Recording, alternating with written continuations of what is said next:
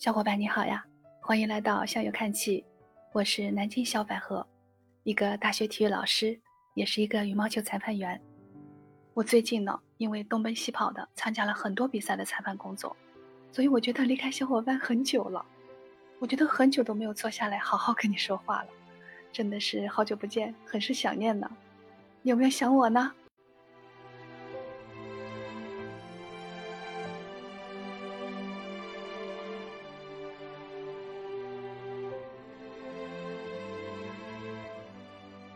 当你听到这期节目的时候，我应该是在无锡，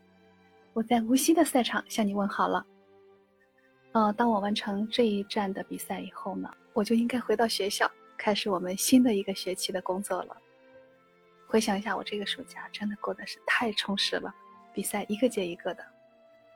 当然，通过这些比赛的锻炼啊，我觉得自己又学到不少新的东西，真的是感谢这些有经验的老裁判。他们是无私的给我们传授那些执裁当中的宝贵经验。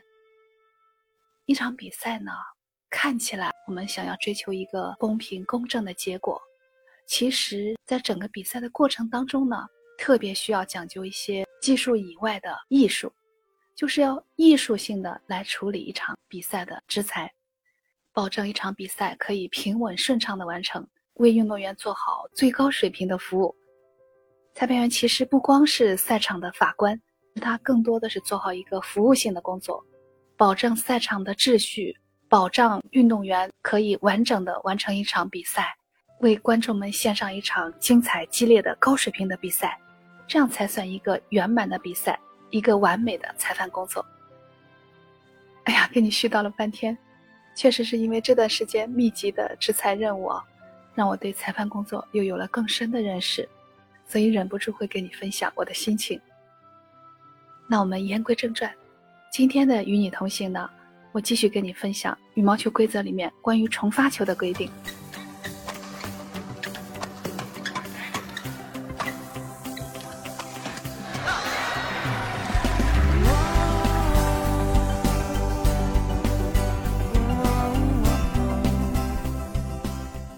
上一期我跟你分享了第一种重发球的情况。就是发球员必须在接发球员做好准备的时候才能发球。如果对方没有准备好你就发球的话，那裁判员会让你重新发球。今天分享的是第二种情况，条款是这样表述的：在发球过程中，发球员和接发球员都被判违例，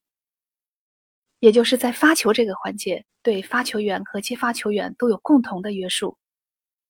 那么关于发球的违例呢？对于发球员来说，他会有发球过高、发球不连贯、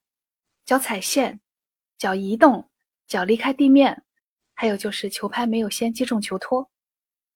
所以，当发球员如果出现这些违例的同时，接发球员也出现了违例，比如说脚踩线、脚移动、脚离开地面，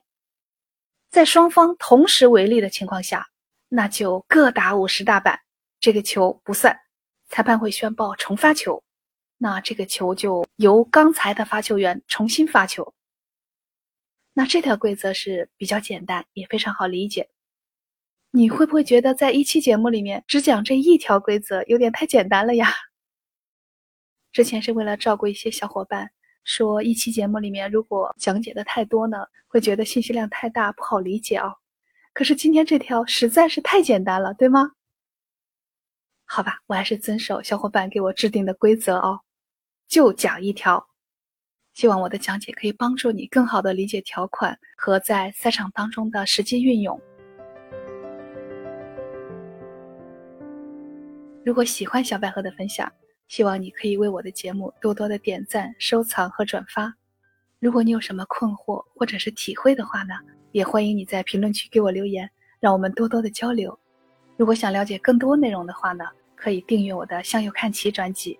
这样就可以及时的了解我的更新，并且永久的回听。好了，那今天的与你同行就分享到这儿，小百合在无锡跟你说再见了，我们下期再聊。